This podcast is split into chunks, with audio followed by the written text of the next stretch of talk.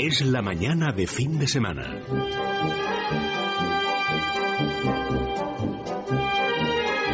La hora de motor 16.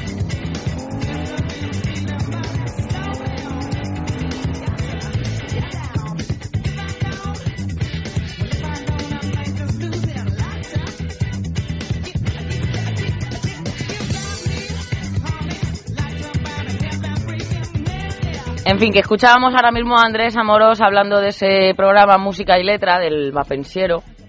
Y a la mía patria, si vela he perduta. Pues eso, España. Qué bien cantan. España. España, que así nos va. ¿Tú sabías que Y por otro también? lado, nos está bien empleado, como dicen. ¿Qué pasa, chicos? Cantas muy bien. Buenos días. Hola. Andrés. Y buenos días. Eduardo. Hola, buenos días. De azul celeste, Sí. el amigo Andrés, a juego con esas gafas. ¿Que no las puso de moda Mario Conde? No, No. fue Andrés más. Exacto. Estás del imán. Hace más de 10 ¿Eh? años. Hombre, y va de, de lo que va. Pues no, ya estaba Andrés más por allí con sus gafas. Y Eduardo Cano hoy de punta en blanco, De color crema, ¿no? color Eh, crema, color un crema. amarillo, eso es, amarillo crema, vainilla. Sí, sí, muy aseadito. Es que va muy bien, va muy asadito y se ha dejado la, la barba. Y Está de moda, está de moda, está de moda, está de moda. No como Amalio, que va en plan macarra. Y siempre Pero está muy bien Mario, también. siempre. y yo- Sí. Es muy grunge, es grunge, ¿no? ¿Cómo es ese estilo? Es que yo ya me he perdido, lo de las grunge, ¿no? grunge, Vale. confirma. Venga, Bueno, pues superado el momento, momento atrecho, eh, vamos, vamos allá. Noticias, perdón, de, de- reservadas para hoy, para hoy domingo. Y acto seguido vamos a abordar, eh, pues un tema también de, gran interés en, en el tiempo del debate, en el tiempo de la, de la mesa de tertulia que abrimos. eh, debatiremos sobre los conductores senior, nuestros mayores al volante. Eh, bueno, todo lo que tiene que ver con este colectivo en, en relación a la seguridad, a la siniestralidad que, que lleva aparejada. En fin, vamos a hablar de, de todo esto, de cuándo es el momento, eh, yo creo, Andrés, de decirnos a nosotros mismos hasta aquí, ¿no? Hasta aquí hemos Sí, llegado, ¿no? No es fácil, no es fácil, ¿eh? No es Ah, fácil. Se resisten, ¿eh? Normalmente se resisten. no es fácil como todo en la vida, decir ya, es que ya no, más. Se resisten a soltar la- el volante y las llaves del coche. Peligroso, ¿no? En serio, hablando y con todo el respeto a los senior, como estamos diciendo, pero Precisamente por eso vamos a ver Mucho luego despiste. algunos datos, sí, Vamos a- algunos datos a de, ver datos de todo ello. importantes. vale, perfecto. Bueno, también con Andrés eh, abordaremos eh, la prueba que ha hecho del Volvo V40 Cross Country. Eh, es casi una especie de todo camino, me atrevería a decir, o por lo menos un todo camino ligerito. Sí, bueno, está, entra dentro de la última moda de este tipo de, de modelos con Modelos aspecto de todo de todo camino. Vale. También recuperaremos, yo decía ayer, a ver si puede ser con frecuencia, pues fíjate, nada menos que, que de un día para otro, eh, nuestro espacio de Buena Fuente con Alberto Mayo, que nos hablará pues de las últimas eh, novedades que ha podido descubrir. Luego nos dirá de qué.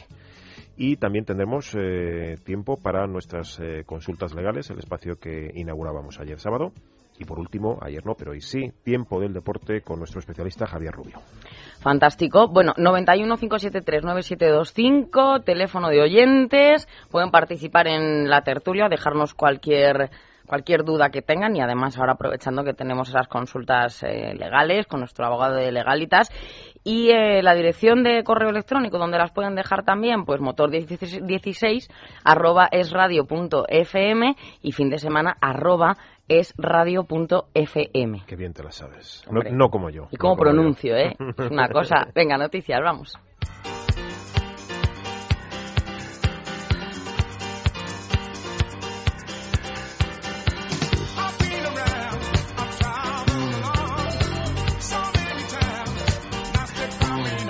Bueno, pues ya estamos en ese tiempo de noticias de, hoy, de hoy domingo. La primera de todas, la DGT vigilará camiones, viene vigilando de hecho camiones y furgonetas para reducir accidentes en el ámbito del transporte. Pues dentro de un camión eh, cabe mucha experiencia, aprovechala para hacer la carretera más segura. Esto no lo digo yo, que queda muy bien, pero es que es el lema de la Dirección General de Tráfico que ha puesto en marcha pues esa campaña de sensibilización y vigilancia de camiones y furgonetas para reducir la siniestralidad en este transporte. Más de 5 millones de vehículos de este tipo circulan por las carreteras españolas, a los que hay que sumar los camiones y furgonetas procedentes de otros países que utilizan las vías de nuestro país. Según los datos de siniestralidad de 2011, en las vías urbanas e interurbanas fallecieron 543 eh, personas, en los que 11.822 siniestros eh, fueron con víctimas, en los que se vio implicado un camión o una furgoneta. La verdad es que las campañas de sensibilización, de sensibilización, perdón, sensibilización, sobre todo con colectivos que pasan tantas, tantas horas al volante, pues son un importante argumento para aumentar, para incrementar la seguridad vial y que, que duda cabe rebajar la accidentalidad. Aquí también hay, como te diría yo, esa picaresca, ¿no? De, de manipulan de alguna manera el bueno, pues es que la crisis... kilómetros, no sé y y los- y los tiene que hacer unas paradas cada tanto Efectivamente, tiempo. bueno, la- la- el- en, tiempo de crisis, mm, Claro, fin, cuanto toca, más horas toca, mejor toca a todo ya. el mundo y a todo el mundo le y- y, en fin. Bueno, la OCU, por otra parte, denuncia, fíjate, esta no es que le apriete el zapato, que el 63% de las gasolineras se manipulan, en el 63% de las gasolineras se manipulan los precios.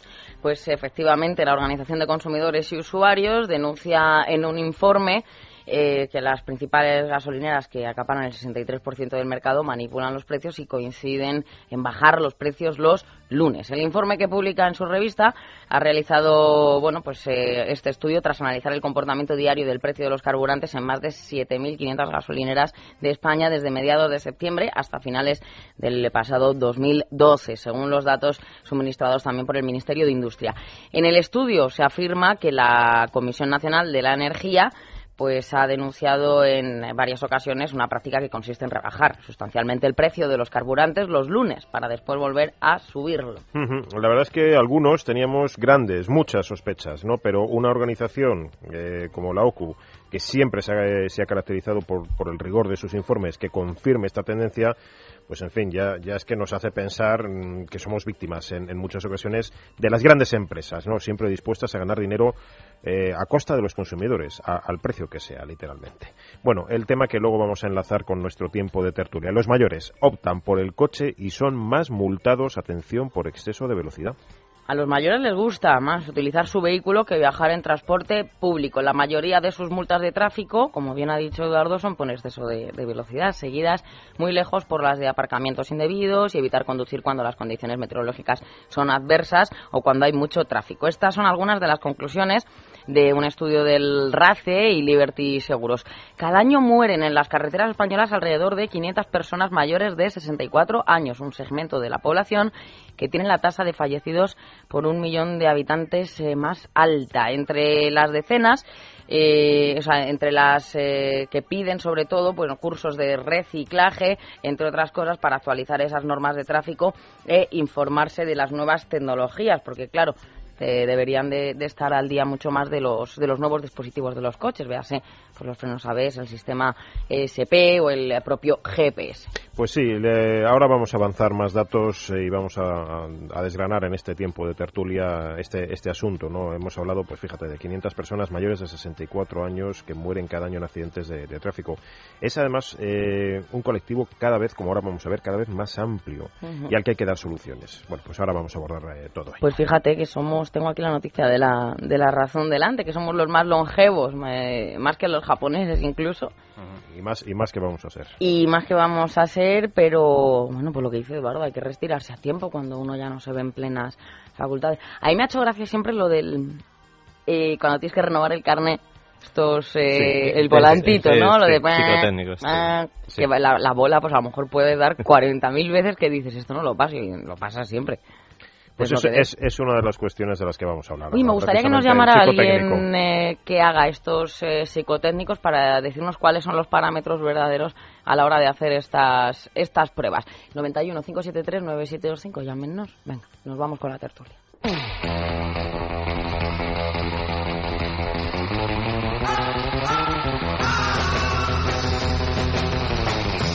La hora de motor 16.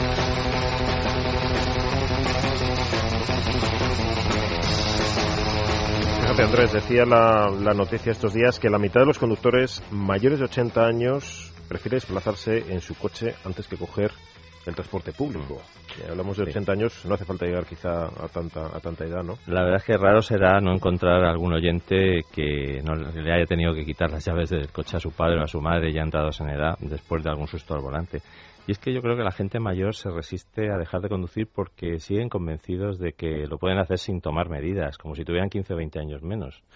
Eh, pero ya a ciertas edades pues, se pierden reflejos, ya no se ve ni se oye bien. Y la circulación en una gran ciudad es muy exigente, no, no perdona, no perdona la edad. Eh, el, estudio que ha hecho Liberty y el RACE, la verdad es que mm, lo que viene a decir es que la calidad de vida que, se ha alcanzado en las sociedades modernas eh, pues ha aumentado la esperanza de vida, permitiendo un envejecimiento saludable y autónomo, pero claro, eh, los resultados del estudio también indican que los conductores mayores de 80 años, pues es lo que tú decías, que siguen conduciendo su vehículo o siguen prefiriendo conducir su vehículo antes que coger el metro, el autobús o un taxi. Pero ¿están en condiciones de hacerlo? Pues mira, más del 30% de los conductores senior encuestados admite tener poco o nada de conocimiento en temas como las nuevas tecnologías, como el ABS, el SP, no saben lo que es y tampoco saben lo que es la conducción eficiente, no saben eh, manejar un GPS. Eh, pero además hay eh, un 40% de los encuestados, que es el mayor porcentaje, que no saben mm, cómo funcionan los sistemas de retención infantil. Y de todos he sabido que los abuelos se están ocupando cada vez más de los nietos. Para llevarles y traerles de colegios y demás, ¿verdad? Bueno, es un tema súper delicado. Espérate, que el inconsciente de otra cosa. De Piqué el otro día también iba en el coche, no será con Shakira. la, foto esta. Con Shakira al volante, efectivamente. Que tampoco ya es por darle muchas vueltas, pero es que desde luego, no sé, no sé, algunos traen hijos al mundo y como si fueran juguetes. De verdad, que es, muy serio en, el, coche, en serio. En dos secuencias muy muy seguidas en el tiempo. Primero Iker Casillas conduciendo con el brazo escayolado, con el brazo izquierdo escayolado cuando ha tenido la lesión en el pulgar. Mm. Y unas semanas o unos días después ha sido esta foto que ha volado por las redes sociales guys.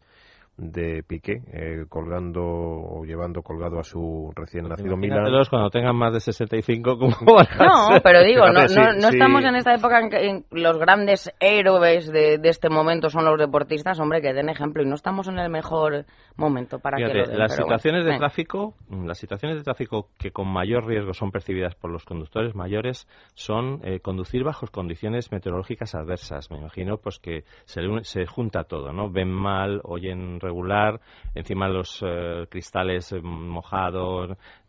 Bueno, conducir con mucha intensidad de tráfico y conducir por zonas con muchas intersecciones seguidas. ¿Eso qué quiere decir? Pues que, pues que al faltarles reflejos no son capaces de, asimilar bien pues un cruce, eh, hmm. pues una, un atasco en el que, en el que se, haya cambios de carril de mucha gente, en fin. Eh, el problema, pues aunque la percepción de sus capacidades para la conducción es buena o excelente, ellos están convencidos de que conducen, pues la visión y la audición es la capacidad que independientemente de los años perciben como más deteriorada. El 66% por eh, por ciento de las personas mayores evitan conducir por la noche y el 63% de la, de la muestra les molestan los cruces muy ocupados y un 49% reconoce perderse más que antes. Ah. Cuando, cuando van de un sitio de un sitio a otro, efectivamente. Bueno, eh, es interesante eh, constatar que la gente al menos tiene, tiene noción, toma nota de, de los problemas. Otra cosa es que luego digan, ponen freno a, la voluntad de ponerse al volante o no, pero al menos sí reconocen los problemas que. Sí, incluso proponen soluciones. Incluso proponen soluciones. Según ellos, eh, para el 74,4% de los conductores eh, sería necesario que se desarrollaran cursos de actualización mm. pues para este colectivo de conductores senior. Eh, y además este colectivo también solicita pues una mejora de la señalización vial y mayor iluminación de las vías siempre con el mismo problema y es que al no ver tan bien como cuando se es más joven, pues necesitan que, las carreteras estén mejor iluminadas. Andrés, hay, hay una especie de simulador, eh, tengo entendido, ¿verdad? Eh, para concienciar a la, a la gente, a la población. Sí, el estudio este lo ha hecho el RACE con, con la empresa Liberty de Seguros, que es una empresa americana, y han traído un simulador que eh, es como un traje que simula la restricción de movimientos que tiene lugar pues por enfermedades como la artritis, eh, provocadas por la edad, así como la curvatura de la espalda, difusión de la dificultad de visión de quien se pone de que se pone el traje. Entonces me imagino que yo no lo he visto pero te pondrás ese traje y pues eh, automáticamente automáticamente pues tienes 30 o 40 años más. Y la verdad es que um, este simulador después de estar en España va a viajar a Portugal y bueno pues tiene como objetivo dar a conocer las dificultades ante las que una cosa de todas maneras y haciendo de abogado del diablo porque si no es que no hay debate de ningún tipo me parece lógico también, por otro lado, y si nosotros vamos en transporte público, que las personas mayores, las que puedan y tengan vehículo, opten por ir en el vehículo. No digo que el transporte público sea malo, pero en el caso del autobús, tanto tú como Eduardo como yo, cuando seamos mayores, seguramente seremos de lo que nos cueste soltar las llaves. y sobre todo cuando, cuando vas en el autobús y yo creo que... has pasado toda una vida además al volante y tienes esas buenas, ¿no? Que esas buenas costumbres de ceder el sitio a los mayores también hoy en día se están perdiendo, que parece mm. que nuestros mayores son ya, pues esos muebles viejos. Pero que es lógico también mm. lo que dice el RACE. Pero bueno, pues transporte público me dice Asunción, precisamente sobre este tema, creo que quiere hablarnos Asunción desde aquí, desde Madrid. Y le doy las gracias porque hay aunque me apetece mucho escuchar la opinión de los oyentes. Asunción, buenos días. Hola, buenos días. Cuénteme. No, pues en la, es que estaba escuchándoles por la radio y era en, en consonancia con lo último que han dicho, porque yo veo el metro y cada dos por tres hay escaleras mecánicas estropeadas, etcétera, etcétera. Una persona mayor que tiene ciertas dificultades, no es que no pueda moverse, pero tiene ciertas dificultades de movilidad, les, les supone acceder a la superficie como escalera de deberes. Totalmente de acuerdo. Y, si vas al autobús, pues bueno, tienes que esperar en la parada a la intemperie, eh, luego hacer entre empujones y te descuidas. Sí, sí, sí, sí. Pero si, Asunción, para mí, claro, si para mí con mis 30 años es incómodo, pues imagínese para las personas ya más mayores. Y, y no digo que lo haga todo el mundo, pero eso de ceder el sitio a la persona más mayor eh, parece que hoy ya no está de moda, como muchísimas cosas. Asunción, ¿usted tiene coche? Sí. Y usted conduce normalmente. Eh, ¿Se siente identificada con esos datos que da el RACE y Liberty Seguros? Pues a ver, mm, a medias, a medias. Porque cuando dicen que se pierde, que tienen peor vista y peor oído, yo tengo ese problema desde hace 20 años. Quiero decir que el oído lo tengo fastidiado y empecé con presbicia y cada vez veo menos. Claro. Díganos, una cosa, Asunción. Cuando ha tenido que renovar el, el carné, ese famoso test psicotécnico, ¿qué, tal? ¿Qué tal ha sido? ¿Cómo ha sido esa experiencia? Eh, un poco rollo, yo no sé si, vale para algo. Hemos ha tenido la percepción que, aquello era más una formalidad que, que otra cosa. O sea, no. A ver, yo de verdad que los reconocimientos médicos que hacen no sé si valen para algo porque luego ni no se tiene en cuenta ni la medicación ni los tratamientos que está tomando la persona ni nada de nada. Por eso digo mm, no quiero decir, vale, tú ese día estás bien y lo pasas. punto. Y es verdad, Asunción. Por eso digo que hay que tener en cuenta, los datos son fríos, pero hay que tener en cuenta muchas otras variables. Que me ha hecho gracia ese dato de las personas mayores cogen coches. No me extraña, así que el transporte público tendremos el mejor metro de Madrid, pero lo que dice, las escaleras rotas, los autobuses eh, abarrotados, en fin. Última llamada, María de Benidorm, y enseguida seguimos Andrés y Eduardo. Veis, es que este tema pues crea crea debate en alguna en algún caso. María, buenos días. Buenos días. Vamos a ver, mire, mi problema es que vivo en una urbanización entre Benidorm y, es decir, a, cuatro kilómetros de Benidorm. Eh, en la comarcal que me une a Benidorm, eh, el transporte público que tengo es durante los días eh, laborables algo así como un transporte para gente que viene a trabajar a las urbanizaciones y durante otros días pues no, es decir, es un transporte completamente irregular y cuando más eh, puede, es decir, lo máximo posible es algunos días eh, cada hora. Vamos, que tiene que coger el coche a la fuerza. Eso es, Y cuando me quejo al ayuntamiento me dice que vivo en la montañita, pero eso sí, a la hora de pagar impuestos no se puede imaginar qué montañita más cara nos cobran. Es verdad, es verdad. ¿Eh? Entonces, claro, aquí la gente cuando se hace mayor se va a Holanda, a, Alemania, a cualquier sitio, a su país. Sí, sí, sí, sí. Porque hay otras deficiencias, pero sobre todo el transporte. Yo hace 30 años que me quejo al ayuntamiento de esto y no hay manera. Es decir, eh, no, no, no, no prestan atención. Pues Aquí o, o coche o coche. Efectivamente, hemos visto el caso de María, de Benidorm, hemos visto el caso de Asunción. Es que hoy en día, chicos, y os digo una cosa, no me pongo en plan abuela cebolleta, que ni mucho menos lo soy, pero no están hechos los tiempos para la gente mayor. Pues fíjate, te voy a decir una, te voy a dar un dato. Ver. según el Instituto Nacional de Estadística, es, estamos hablando del 17% de la población española eh, mayor de 64 años, pero es que en cuatro décadas, por venir en 40 años, esa cifra se va a ir al 36%. Somos más longevos y cada vez somos em, em, más la cantidad de gente, de, cada vez es más la cantidad de gente mayor. Algo habrá que hacer. Mientras tanto, en cualquier caso, Andrés, hay algunos consejos que yo Sí. creo que sí, que sí está bien recordar, ¿verdad? Sí, hay una lista de consejos que, por ejemplo, realizar habitualmente ejercicio físico moderado, que le permitirá una mayor agilidad de movimientos al volante, no esperar a la renovación del permiso, hacerse controles médicos periódicos, especialmente de la visión, al menos una vez al año. Si toma medicamentos, consulta a su médico farmacéutico de los efectos en la conducción, que eso no lo mira nadie absolutamente. Evitar cuando conducir cuando hay poca visibilidad por la noche o con mal tiempo. Evitar conducir con mucha intensidad de tráfico. Antes de salir, planificar la ruta y así mm, mm, ayuda a no Sí. perderse. Eh, si realiza un viaje largo, efectuar una parada cada hora y media y mantenerse hidratado.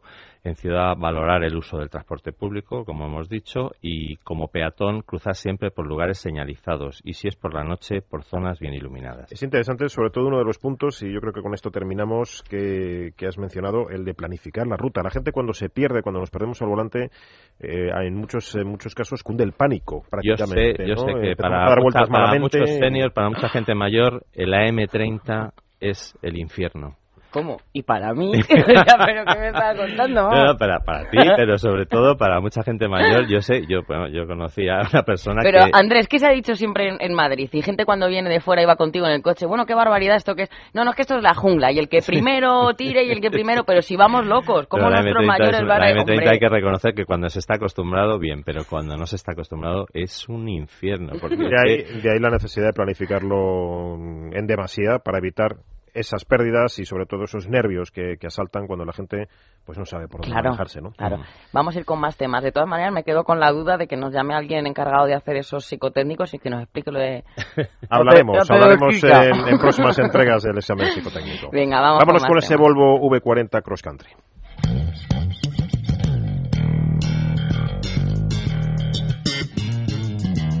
La hora de motor 16. Es la mañana de fin de semana.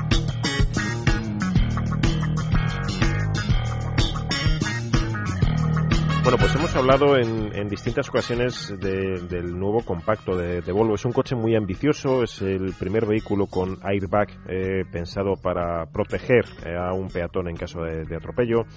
Eh, dentro de la, de la programación que el fabricante sueco tiene para este coche, pues eh, eh, hoy nos vamos a ocupar de, la última novedad, que es este Cross Country V40 Cross Country, del que yo decía antes, pues Andrés casi se puede catalogar como todo camino, o por lo menos como todo camino ligero, no sé. Mm, Vamos a ver, eh, eh, todo- es un poquito más alto, son la altura libre al suelo son 40 milímetros más alto que un V40 normal y solo va a llevar tracción total la versión T5 eh, de gasolina. Más los potente, demás, todos los demás sí, todos los demás van a ser tracción delantera. Entonces, a ver, eh, dentro de este grupo de coches, de esta moda de todo caminos, pues hombre, mm, son todo caminos, pero ¿sabes qué pasa? Que las marcas juegan con el, con el dato de que nadie, absolutamente nadie, se mete por un camino con este tipo de coches. Lo que les gusta es la estética. Es una, es tener un coche que parezca un todoterreno Cross-country. o un todo camino, pero mm, bueno, Pero nada más. pero nada más. Sirve para ir O por para caminos, nada más. Por un camino, por un camino, como en algún pachecito y tal, pero el, el T5 sí, porque con tracción total, con control de descenso, etcétera, pues sí, sí sirve para meterse un poquito más por un camino un poquito más complicado, pero el resto es simplemente estética. Bueno, del contacto que has que has tenido ocasión de hacer con este con este Pues vehículo, mira, es un ¿qué coche, destacas? sí, es un coche que va muy muy parecido al, al V40 normal, porque esa ese mayor a- esa mayor altura al suelo no le no implica un cambio en el comportamiento, va exactamente igual, es decir, va muy bien bien porque tiene, tiene una suspensión tirando a durita, tiene más firme, no es incómoda, pero sujeta muy bien el coche en las curvas. Eh, luego tiene un, la verdad es que cualquiera de los motores tiene start-stop de serie y eh, regeneración de energía de frenado con lo cual pues eh, se nota mucho en los consumos en ciudad. Es un, es un coche que cualquiera de sus motores, salvo en los gasolina más potentes, pero sobre todo en los diésel, el D2, D3 y D4, eh, tiene una relación prestaciones-consumos impresionante. Hay que pensar que el D2 tiene un consumo medio homologado de 3,8 litros a los 100, con lo cual, hombre, es un motor de 115 caballos, un motor de origen Ford con cuatro cilindros de 115 caballos, eh, va asociado a una caja de cambios manual de 6 velocidades, pero la verdad es que el cambio, digo, el, consumo es, Está estupendo para la clase de coche que es. Pero luego el D3 con 150 caballos o el D4 con 177 son, son motores que empujan desde abajo, eh, permiten mantener unos cruceros en autopista impresionantes y con siempre con unos consumos. Por tu, por tu experiencia, Andrés, de, estos de este pantone de colores en, cuanto a motores, ¿con qué, ¿con qué te quedarías? ¿Qué es lo que recomendarías? Hombre, el D3 parece el más aconsejable porque son 150 caballos y con un consumo de 4,4 litros a los tiempos. Imagínate, las prestaciones son muy buenas, francamente buenas, el consumo está muy bien y el precio pues es razonable. Ahora, eh, si la persona que va a llevar el coche pues no va a conducir, no va a hacer grandes viajes ni nada, el D2 pues es una buena opción y el que quiera las máximas prestaciones, pues el de 4. Pero yo creo que el de 3 con, con esos 150 caballos. Ese, ese punto de equilibrio. El, V40 es un coche eh, con un componente estético muy potente. Mm. Eh, esto ya no, no entramos a valorar si gusta o no, eso ya es una cuestión subjetiva de cada cual. Pero indudablemente es un coche en el que el factor eh, estético ha, pesado mucho. ¿no? Esto tiene, y en este caso el Cross Country, que no deja de ser un V40, vamos a decir, maquillado o, camperamente maquillado, no, no es excepción. tiene su sus pros y tiene sus contras. Por ejemplo, es un coche que tiene un maletero más bien justo, por, lo, que entiendo. Efectivamente, hombre, mide 4,37, 4 mm, metros 37 de largo y para ese tamaño la verdad es que un maletero de 335 litros eh, se queda un poco justo. Me hace gracia porque el otro día lo, tengo en justo ahora probando para motor 16 y eh, el otro día un amigo que juega al golf dijo, mira, me gusta este coche pero voy a ver si caben unos palos de golf, ¿no? Y metió en el maletero los palos de golf, pero el drive no le entró. El drive lo tuvimos que forzar un poquito para entrar. Pero bueno, la bolsa de los palos de golf entró. 335 litros es una es un es una es un volumen discreto, vamos discreto, a discreto. Y además las pastas traseras, pues para niños vale, pero como vayan a meterse tres adultos, el tercero va a ir un poquito incómodo. Pero pero si es que un coche que se hace para aparentar no puede ser cómodo en cualquier caso. que está muy bien y es muy bonito, pero no, ya no vamos a pedir tanto. Pues si es para fardar, es para fardar. El coche la verdad es que respecto a un, a un V40... No, ya pues en serio un momento, Andrés, que digo, me llama la atención estos coches cuando se pusieron de moda, que no sé dónde ponéis el, el inicio, en qué coche. Yo creo que el, el Qashqai se empezó a vender como bueno, churros. Volvo, lo puso de moda en 1998. No, ya, ya, pero digo, desde ahora que se están comprando ah, mucho para las ciudades. Hace ya tiempo. Hace, ya tiempo.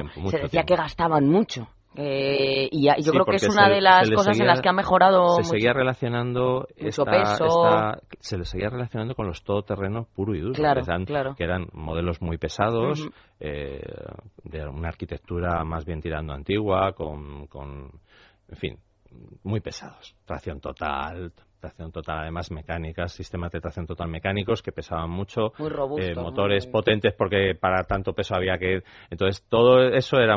Pero claro, ahora mismo la moda pues ha llevado a hacer eh, coches más ligeros que son tracción delantera, eh, con motores diésel que consumen muy poco, pero la estética la han conservado, con lo cual ya no se puede relacionar, incluso en los todoterreno, en los todoterreno puro y duro, también han evolucionado muchísimo ya pues llevan Star Stop, llevan motores que consumen muy poco, con lo, y, y, ojo, por ejemplo, hablábamos muchas veces aquí, el Range Rover nuevo eh, que es de carrocería de aluminio, le han reducido el peso 500 kilos. o sea que todas las marcas con todoterrenos de los de verdad están eh, apretando y están evolucionando mucho sus, sus modelos para que pesen menos y por lógica pues después eh, consuman menos. Por darle el coletazo final a este V40 Cross Country, eh, bueno, como todo Volvo, el coche tiene una presentación, voy a decir casi impecable, no sé si tendrá algún, algún matiz. Están muy bien hechos. Y, y por ejemplo tiene sofisticaciones eh, comunes a, otras, a otras versiones de la gama, como que el cuadro cambia de iluminación o incluso de información, ¿no? Mira, el, bueno, lleva muchas cosas para golpes específicos, barras de techo, interior bitono, muchos muchos accesorios pero luego lleva un interior personalizable con diferentes colores, hasta siete, del rojo al azul, pues imagínate. Y incluso eh, se puede variar la intensidad de la luz interior. Entonces, pues la verdad es que es un coche muy personalizable y muy para el cliente de Volvo que quiere exclusividad. Y luego, pues lleva un montón de sistemas de seguridad eh, de serie o, opcionales, eh, por ejemplo el City Safety, eh, que es el que se el que para el coche si tú no frenas en ciudad. ¿Y que te vas a dar con el que llevas delante? El airbag de peatón del que hemos hablado ya varias veces. En fin, bueno, el modelo de acceso eh, cuesta 26.230 euros. Son unos 1.200 euros más que el V40 normal y pues una versión para que te hagas unidad el T5 el tracción total el único que puede llevar tracción total pues casi cuesta 40.000 euros 39.490 la verdad es que Volvo eh, siempre ha sabido sacar eh, partido a este concepto cross country que en realidad son los los eh, autores de él con ese maquillaje con ese maquillaje tan tan efectista. Hasta el punto que bueno por supuesto cualquier coche puede tener un competidor pero este V40 cross country yo casi me atrevería a decir que de una forma estricta no tiene un rival directo por así decirlo Sí, se podría, el único que se puede parecer un poco el Mini, el Mini Countryman, es el único que puede entrar en esta, categoría, esta categoría, pero sí que es verdad que, es bastante exclusivo. Es, y, claro, pues la verdad es que viendo los precios, pues hombre, para un coche que vas a ver pocos y que vas a, eh, vas a, tener poca competencia, está bien. Bueno, pues, ¿qué os parece si nos vamos al espacio de Buena Fuente? Sin mayor connotación. es que se iba a decir simplemente, me teméis más que a un nublado, que el logo de Land Rover, como habéis hablado también del Land Rover y todo esto, ¿sabéis de dónde viene ese, ese logo? Dinos, ilústranos. Es la grasa que dejó una lata de sardinas. Porque si tú ves este, es verdad, tiene, una forma, oval, oval, de lata de sardinas. Dos ingenieros trabajaban en la Segunda Guerra Mundial sobre estos modelos y dijeron, bueno, Eureka, aquí tenemos el logo. Pues mira, vamos a crear una nueva sección. ¿Qué te parece? De Curiosity. Este, de Curiosity. ¿A qué la hago yo? Venga, vamos con, Alberto. Vamos con Alberto.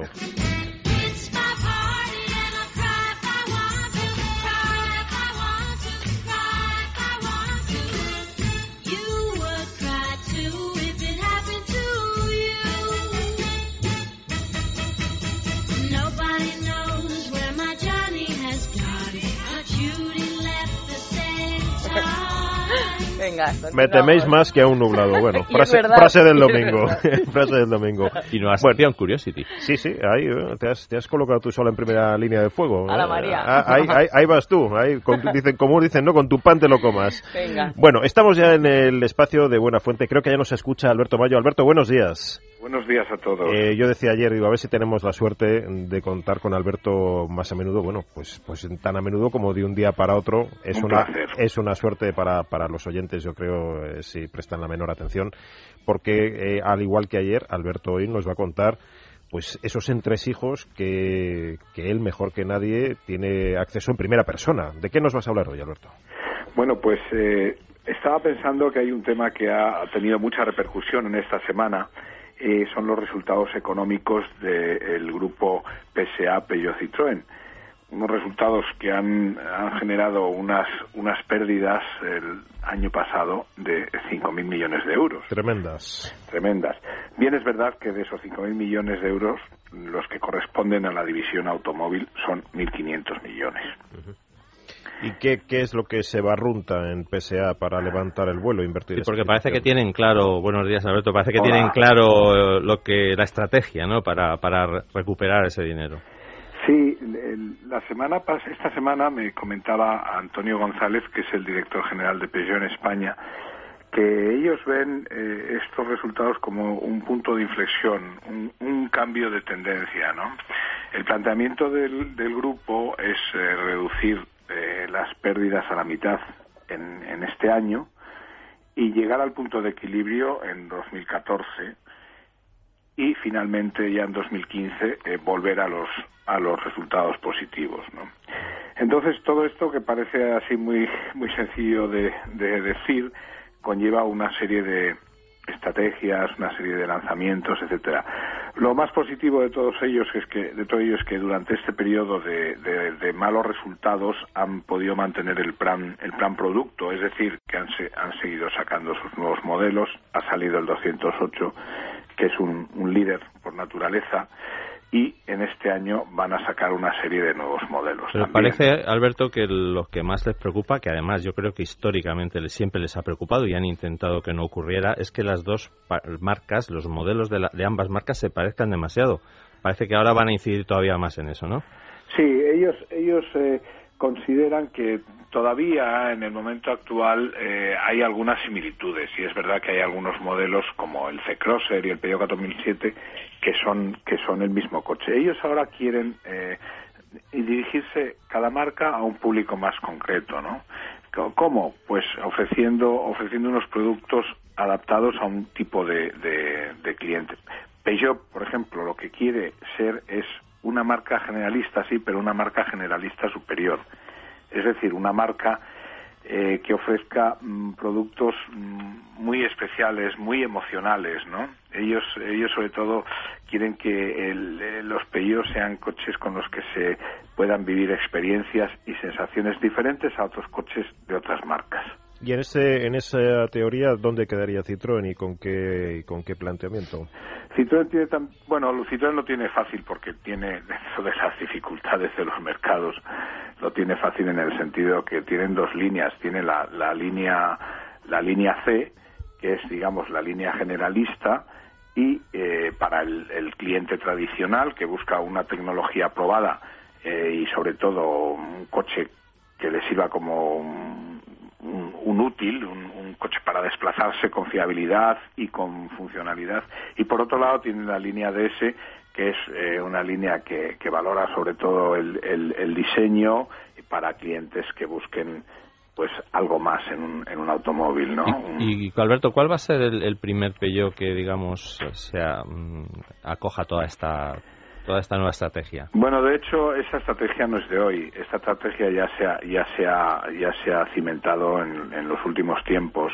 Y, y quizá el, el, primer Peugeot que más se, se asemeja o, se encuadra dentro de esta estrategia es el, el, el nuevo 208, coche que acaba de conseguir el título de coche del año en España. Eh, frente a una serie de rivales importantes, que además va a tener en, el, en este segundo trimestre eh, va a llegar, va a tener la versión GTI, que es un coche mítico, ¿no? Eh, todos se acordarán, uh -huh. todos los lectores recordarán el 205 GTI, el 206, 207, uh -huh. y ahora llega en este trimestre, en el segundo trimestre llega el 208 GTI y también llega el, el 2008, que es un coche con mayor capacidad, más pensado más para, para un uso familiar. Pero el 308, ¿no? Se, yo creo que se va va a dar prioridad un poco a la experiencia de la conducción y se va a adaptar un poquito más a esta nueva filosofía, ¿no? Sí, me, en, el Salón de París, Laurent Blanchet, que es el director de producto de, de Peugeot, me decía, bueno, con, el, con este futuro modelo se va a poder se van a poder tener las mismas sensaciones, la misma experiencia que se tenía con el 309 GTI. Es un modelo hace ya bastantes años, pero que dejó cierto, huella, sí. Dejó huella, sí. ¿no? Porque era un coche con una con una eh, ligereza, una una uh, inmediatez en sus reacciones que sentó cátedra, ¿no? Y Laurent se decía, bueno, bueno, con, con, con, estos futuros coches vamos a acentuar esta, este placer de conducción, ¿no? Precisamente buscando ese público que quiere algo más en un coche, ¿no? Bueno, pues vamos a estar, eh, gracias Alberto, vamos a estar muy atentos a esa, a esa estrategia de Peugeot. Yo creo que tienen esa necesidad más que apremiante de darle la vuelta a la tortilla. Claro. Y bueno, ahí está todo ese elenco de, de producto que, que sí, viene realmente, ya. Que, realmente lo positivo es que ya. tienen los mimbres para, para conseguirlo. No hay que olvidar que, que por ejemplo, PSA Peugeot Citroën es el grupo con el nivel más bajo de emisiones de CO2 de todos los fabricantes eh, europeos. O sea, esto ya es una referencia, ¿no? Pues Alberto, muchísimas gracias por habernos dado esa última hora de buena fuente, claro que sí. Y nosotros nos vamos a ir corriendo con las consultas legales, motor16 arroba es radio.fm. Ahí nos pueden dejar sus consultas. Así que vamos.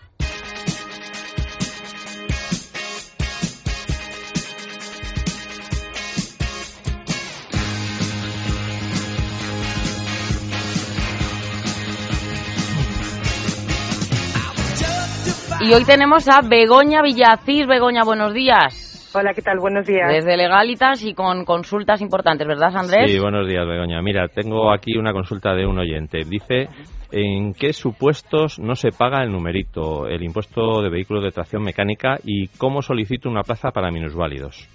Bueno, el impuesto de vehículos de tracción mecánica es uno de los muchísimos impuestos que se pagan por los vehículos en España. Eh, su nombre completo es, como decía, impuesto de vehículos de tracción mecánica y lo piden los ayuntamientos. Generalmente son los que lo recaudan.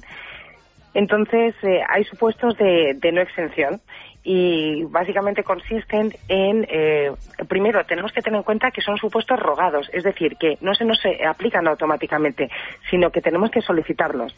Entonces, eh, si alguien, por ejemplo, tiene más de un 33% de minusvalía acreditada, es importante que esté acreditada. No basta con tener, por ejemplo, una incapacidad temporal. Hay que ir a los, a, los, organismos para que nos la acrediten, para que nos gradúen la minusvalía. Y en ese caso podríamos solicitar la exención. Eh, también existen supuestos de bonificación de hasta el 100%. Si nuestro vehículo, eh, por cuestiones de crisis, tiene más de 25 años, entonces podríamos solicitar que se nos bonificase hasta el 100% para no tener que pagar este impuesto. Eh, hay algunos vehículos que por, propia configuración del impuesto no, no lo devengan, como por ejemplo pueden ser los remolques, como pueden ser eh, los tractores, las ambulancias y tal, pero por regla general todo ciudadano tiene que pagar su, su numerito, que es como es conocido. ¿Y para solicitar la plaza de minusválidos? Eso nuevamente tiene que ver con, eh, lógicamente, la, minusvalía y tenerla reconocida. En muchos casos, eh, muchos clientes nuestros que a lo mejor están padeciendo una situación de, incapacidad temporal o de incapacidad incluso permanente, piensan que con eso es suficiente para solicitar la plaza para minusválidos. Y ojo, no es así. Eh, es verdad que sería peleable y desde nuestros servicios jurídicos lo hemos conseguido ganar en alguna que otra ocasión, pero no, es necesario, y para garantizarnos, solicitar a los servicios, además de la comunidad autónoma, pasar por un equipo de valoración de incapacidades que nos valore nuestras minusvalías y entonces será el ayuntamiento quien nos la conceda. ¿Vale? Entonces, eh, lo que se tiene en cuenta es que esa minusvalía sea más o menos permanente. ¿De acuerdo? Y bueno, una vez que lo acreditamos y lo solicitamos, eh, tendremos una plaza para minusválidos. Muy bien. Begoña Villacís, de Legalitas, pues muchísimas gracias por, por tus respuestas. Vale, pues nada, gracias a vosotros. Hasta luego. Hay un teléfono, Andrés. Sí, ya saben que si quieren hacerse socios de Legalitas con un descuento del 15% por ser oyentes del programa de Motor 16 en Es Radio, tienen que llamar al teléfono 902 09 0351. Bueno, pues eh, ahí está ese espacio para recoger eh, todas eh, las consultas, todas las dudas que tengan nuestros oyentes en, el ámbito legal de, sobre, las, sobre las cuatro ruedas. Me han pasado hace un instante una noticia esperanzadora, ¿verdad, Es una, es una última hora de la agencia Europa Press que dice que las ventas de coches han crecido un 9,2% en la primera mitad de febrero, casi 25.000 unidades bueno, pues, eh, pues un brote, con cava, un brote, un brote, un brote verde. Bueno, si os parece, vamos en el en este ah, último tramo del verdes. no me hables. Este parece, bueno, este parece acreditado. Vámonos en este último tramo del programa al tiempo del deporte de la mano de Javier Rubio.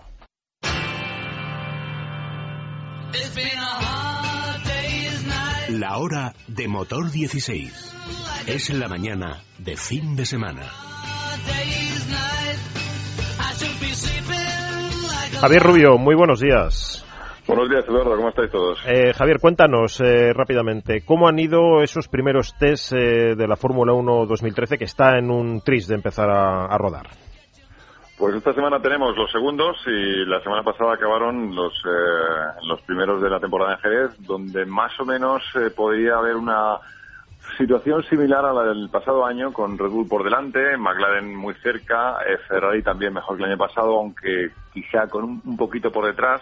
pero vamos, eh, sobre todo lo que sí se nota es que el grupo, por así decirlo, de cabeza está más compacto, ¿no? Eso resumiendo en pocas palabras, y realmente esta semana es cuando empezaremos a ver pues algunas de las referencias que se eh, comprobaron allí que se contrasten y se, se confirmen o no, ¿no? Pero vamos, estos segundos entrenamientos, como decía Vettel, si uno se fija, empezará, si uno abre los ojos, empezará a darnos algunas pistas. Javier, eh, tú que tienes información eh, solvente, vamos a decir así, sin poder leer más allá, eh, ¿cómo va ese, ese Ferrari F, F138, creo que es, no? Bueno, una cosa muy importante que creo que todo el mundo debería saber, y es que el Ferrari de este pasado fin de semana en Jerez, o la pasada semana, no va a tener nada que ver con el Ferrari de Australia. Es decir, Va a haber muchísimos cambios y eso hay que tenerlo en cuenta. A veces, nos, eh, lógicamente, nos centramos en el presente, vemos los resultados, los analizamos, destripamos el coche, cualquier pista que nos pueda dar alguna idea, porque realmente incluso a veces ni, ni los equipos, los propios equipos saben dónde están, ¿no? Pero está claro que el coche va a ser muy diferente. El coche de hoy, pues, eh, fue un coche rápido, pero tenía algunos pequeños problemas, lógicamente, de juventud. Y bueno, quizá a lo mejor la sensación que daba es que el más consistente podía ser Red Bull, que McLaren tenía un gran potencial y que el Ferrari ha dado un salto importante respecto al año pasado. Pero, insisto, el coche de ahora eh, no va a ser para nada eh, el coche de Australia. Van a cambiar muchas cosas, el alerón, los difusores, aparte es clave del coche desde el punto de vista aerodinámico y dicen que por ahí tiene algún secretillo Ferrari que veremos a ver, también se rumorea, veremos a ver hasta qué punto es secretillo o no, pero eso empezaremos también esta semana que viene a fijarnos. Eh, Javier, eh, creo que hay un titán por ahí de nombre Fernando Alonso que se ha estado preparando, no sé si como nunca, pero casi, ¿no? En, además en climas de lo más variopinto, de lo más extremos en un sentido y en el contrario. Bueno, la verdad es que nosotros, en general, digo, nosotros todos no sabemos, no solemos conocer la preparación física que hace un piloto en invierno, que suele ser muy intensa, porque digamos crea la base de la temporada, ¿no? Es, digamos, es como la, los eh, los fundamentos físicos que luego durante el año, como también se viaja mucho y hay que trabajar mucho, pues se hace mantenimiento, pero digamos que ahora es cuando uno se pone, por así decirlo, cachas ahora, ¿no? Y luego el resto del año, pues se intenta mantener. Entonces, eh, no hemos conocido en lo que hace habitualmente la gente en enero o, o en diciembre. Pero este año Alonso no ha estado presente en los primeros entrenamientos de, Jerez, porque ha tenido un programa muy intenso durante el invierno de actos y de, viajes que no le han dejado ese tiempo que él querría haber tenido para desconectar porque la temporada fue muy dura. ¿Y qué ha pasado? Pues que a través de Twitter, habrá mucha gente que nos escuche y que a lo mejor sigue Alonso, nos ha ido contando día a día sus entrenamientos, primero en Abu Dhabi, ahora estado en las montañas también, en la nieve, y desde luego se ha pegado unas palizadas espectaculares, que posiblemente sean las que eh, requiera un deportista a estos niveles de élite con lo que supone la Fórmula 1, no solamente para el volante, sino para aguantar física y mentalmente una temporada tan larga. Pero bueno, ha tenido días, eh, recuerdo un día para resumir, por ejemplo, que Purito eh, Rodríguez, el ciclista, al ver un tuit de Alonso con lo que había hecho en dos horas y, pico, dijo, joder, pero se va como nosotros, ¿no? Que somos profesionales, ¿no? Entonces, sesiones de mañana y tarde, de bicicleta, de correr, de gimnasio, mañana tarde, ahora está haciendo, pues, eh, estado en las montañas haciendo raquetas por la nieve, esquí de fondo, gimnasia por la tarde, un auténtico maratón. Y desde luego los rivales de Alonso, si le han visto el que no esté a la altura físicamente, pues eh, le ha debido psicológicamente pues eh, poner un puntito, ¿no? Javier, ha sido, ha sido Javier, ¿y, tienen previstos los riesgos? Imagínate que haciendo esquí se cae y se rompe algo. No sé, eh, o sea, ¿se, pueden hacer ese tipo de deportes de preparación corriendo riesgos de mm, que puedan afectar, digamos, al principio de temporada? No, tiene razón. Lo que pasa es que no son lo que hacen precisamente, por ejemplo, lo que ha hecho, y además eh, Alonso ha sacado vídeos, han sido eh, deportes de fondo, como, como esquí de fondo en montaña, ¿no? Marcha, ¿no? Entonces, claro, tú estás a 3.000 metros de altura y haces con esquí de fondo o con raquetas eh, subidas a 3.000, 4.000 metros durante cuatro horas, como ha habido días que ha tenido marcha de cuatro horas, pues te pones como un toro, ¿no? Entonces, pero no te, no te dedicas a tirarte por, por las pendientes. Y en el caso que sí puede tener un poco de riesgo dentro del cabe es la bicicleta, pero bueno, la bicicleta él va solo, además siempre va con un coche protegido, eh, está buscando zonas donde no hay tráfico, porque, eh, por ejemplo, ahora ha montado mucho en Abu Dhabi, que no había tráfico, monta mucho en Asturias también, donde tiene carreteras muy tranquilas. El ciclismo, evidentemente, es un deporte complicado, pero es que un, correr mucho también es eh, a los a, largo plazo, ¿no? A los deportistas.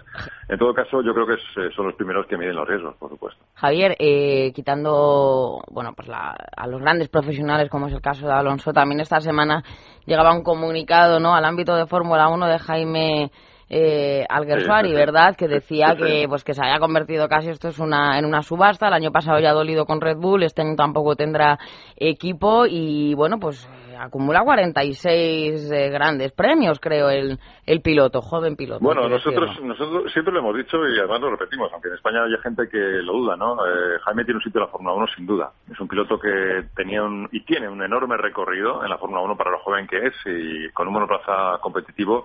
Yo sinceramente pienso que en un buen equipo, con experiencia y con tiempo, eh, Jaime Aguisario hubiera ganado carreras, sin lugar a dudas. Ahora bien, ¿qué pasó? Pues tuvo el problema que tuvo Red Bull, que no quisieron seguir con él, tampoco con Buemi. Y este año pasado realmente, además hemos hablado con él y tenemos eh, bastante buena información. En Force India le estaban prácticamente garantizando el puesto para el año que viene. Eh, y de hecho le pidieron que no tomara decisiones en otros campos porque querían contar con él. Eh, Pirelli le ha apoyado muchísimo. Y Jaime Gosori, eh, efectivamente, eh, podemos constatarlo, ha estado tomando decisiones en función de estas promesas o estas realidades que le ofrecían en, en India, claramente. ¿Y qué ha pasado? Pues que a medida que ha ido avanzando el año, Force India ha tenido unos enormes problemas económicos. Su propietario, eh, Vijay Maya, este famoso magnate indio, está teniendo enormes problemas económicos en la India, en sus líneas aéreas y sus negocios. Y al final, según ha ido avanzando el año, como ha ocurrido en otros equipos, que no solamente ha sido Force India, también ha ocurrido en Marisia, que han echado a Glock, pues efectivamente lo que ha dicho Jaime es cierto. Tal y como está la Fórmula 1 se convierte en una subasta porque están llegando pilotos con más dinero y Force India se ha encontrado en una situación económica complicada y han llegado con dinero otros pilotos que aún no sabemos quién va a ser, pero ya Jaime sabe que no va a ser él. Y el piloto que aportando su talento, su experiencia, iba sin maletín, pues ahora se ha quedado fuera, como le ha ocurrido también a Timo Marusia, que le han echado con contrato y todo. Pues muy triste, ya sabemos, poderoso caballero son dinero y eso pasa en muchos ámbitos. No hace falta solo talento, sino otra clase, otra clase de cuestiones. Javier, muchas gracias por haber estado con nosotros. Hasta la semana que viene, que contaremos qué ha pasado en Barcelona, ya con Alonso debutando esta temporada por fin en su nuevo Ferrari. Genial. Pues... Y además con, con Javier en primera línea porque va a estar toda esta semana allí en, Barcelona para ver esos test de primera ¿Podemos ir nosotros a hacer el programa desde ahí? No, no, sería mala idea. Yo no, yo no puedo, me tengo que quedar con mi león, nos vamos para allá. Que sí, María, que ya nos vamos. No se vayan, que hasta las dos la acompañamos.